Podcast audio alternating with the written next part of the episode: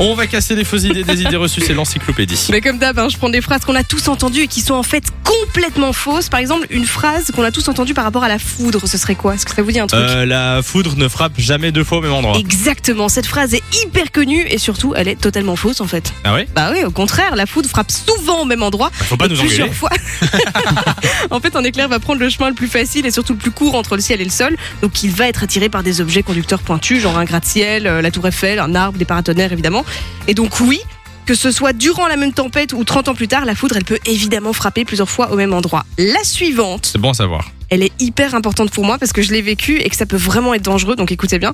Vous avez sûrement déjà entendu cette phrase, quand on fait une crise d'épilepsie, on risque d'avaler sa langue. Est-ce que Ah ça oui, vous dit c'est un faux. truc ça Oui, oui. Ben moi, ça, oui, ça nous est déjà arrivé. C'est vrai qu'on a tendance à mettre euh, quelque chose dans la bouche de la personne pour pas qu'elle elle avale sa Et langue. Apparemment, c'est une mauvaise idée. Absolument pas. Vous voyez à quoi ça ressemble une crise d'épilepsie hein. La personne perd connaissance, ou en tout cas elle tombe par terre, elle convulse, elle peut avaler de la salive, etc.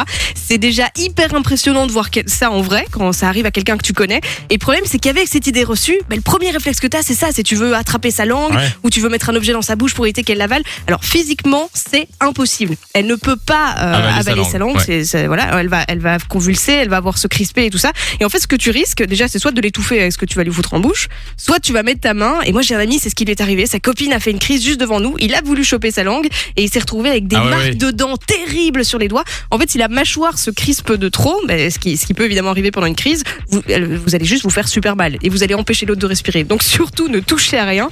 Vous mettez la personne en, en position euh, latérale de sécurité ou en tout cas, vous veillez à ce qu'elle ne se fasse pas mal, mais il faut surtout rien lui foutre dans la bouche, s'il vous plaît. Merci Lou pour l'encyclopédie. On apprend des choses intéressantes.